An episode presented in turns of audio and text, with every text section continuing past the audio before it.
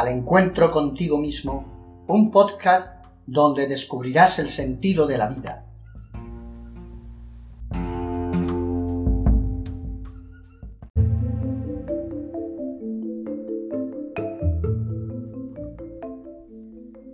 Siendo Samuel tesorero y consejero del rey Pedro I, el Cruel, dice que ganaba una fortuna como arquitecto, que también era, y además también era un hombre de negocios.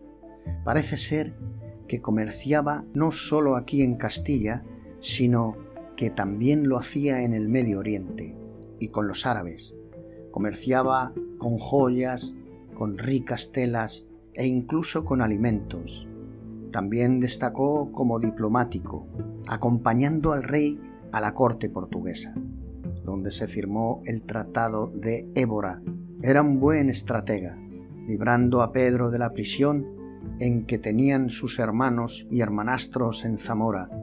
En aquellos siglos los nobles y la iglesia tenían mucha envidia de los judíos con altos cargos, porque estaban protegidos por el rey. El malestar llegó a los oídos del rey, porque el pueblo estaba enfurecido. Una noche fría cercana a los santos, un desalmado prendió fuego la judería mayor. El malestar y los rumores decían que el judío Samuel robaba a la corona.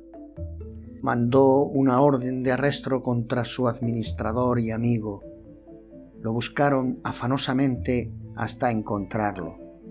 Quedó muy sorprendido y al leerle los cargos que le imputaban quedó perplejo, traumatizado.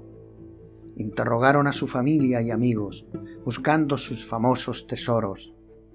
Al no encontrar nada de importancia, fueron a su palacio de Toledo, buscando en los pasadizos y cuevas.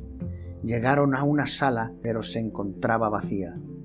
Siguieron los corredores, túneles. Alguien dijo que había una planta más abajo siguieron bajando y efectivamente vieron un grandísimo resplandor cuando frente a ellos una montaña de oro, piedras preciosas y ricas telas.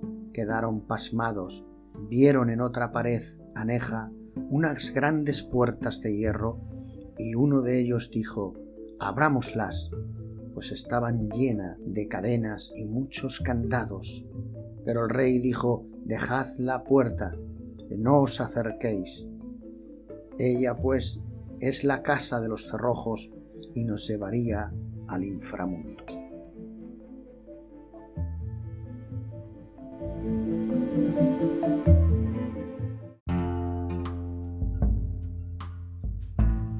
Y recuerda que al encontrarte contigo mismo descubrirás el sentido de la vida.